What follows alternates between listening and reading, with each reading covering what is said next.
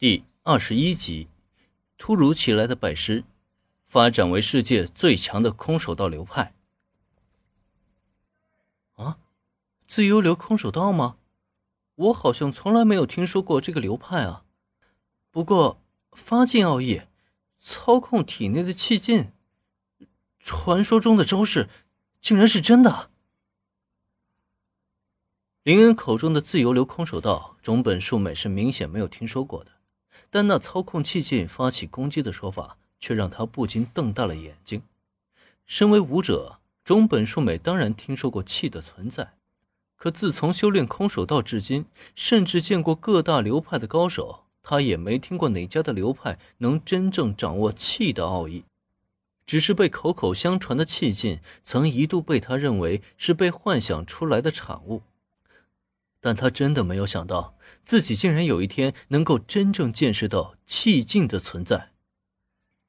林恩同学，请务必介绍我加入你的流派。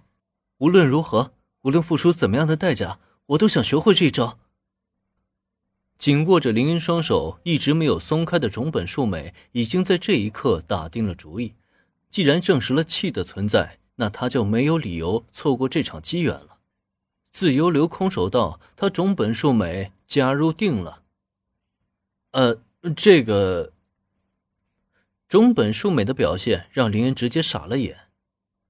加入他的流派，他林恩上哪儿去给他找一个自由流空手道让他加入啊？呃，实不相瞒啊，中本学姐，自由流空手道传承到我这一代呢，就已经只剩下我一个人了。这个流派已经名存实亡，所以啊，我真的没办法帮到你啊。没办法，在这种情况下，林也只能随便胡扯个理由，希望能够敷衍过去。不过他倒是没有说谎，找遍整个世界，恐怕也只有他一个人会使用自由流空手道的奥义，不然的话，他们倒是找出另外一个自由流的传承者来啊。什么？怎么会这样呢？各大流派因人才凋零而消弭于历史的长河之中，这样的情况可谓是比比皆是。林恩此刻拿出这个说法，倒也是来的合情合理。可正因如此，中本树美才会表现得更为失落。这可是掌握着气之奥义的流派啊，怎么就这样衰败了呢？这也很正常，毕竟自由流的奥义啊，也不是人人都能掌握的。除非拥有杰出的武道天赋，否则就连入门都做不到呢。这样的流派啊，维持不下去也是历史的必然。瞧种本学姐的样子，她应该是相信了。既然这样的话，就顺便加深一下设定，将这个理由变得更加无懈可击吧。然而被拉着双手侃侃而谈的林恩却并没有想到过，他越是这么说，种本树美的心中却越是觉得惋惜。这样的流派绝不能就这样衰败了。如果自己不知道也就罢了，可既然知道了，就绝不能坐视不理。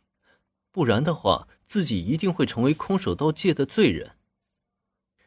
林同学，你说自由流空手道现在仅存你一个人了，对吧？很是突然的，种本树美抬起了头，在这个距离林恩不到半米的位置，他表情果断而坚决。是这样的，没错。不知道这位种本学姐想干嘛，林恩下意识的开口答道。然而就在下一刻，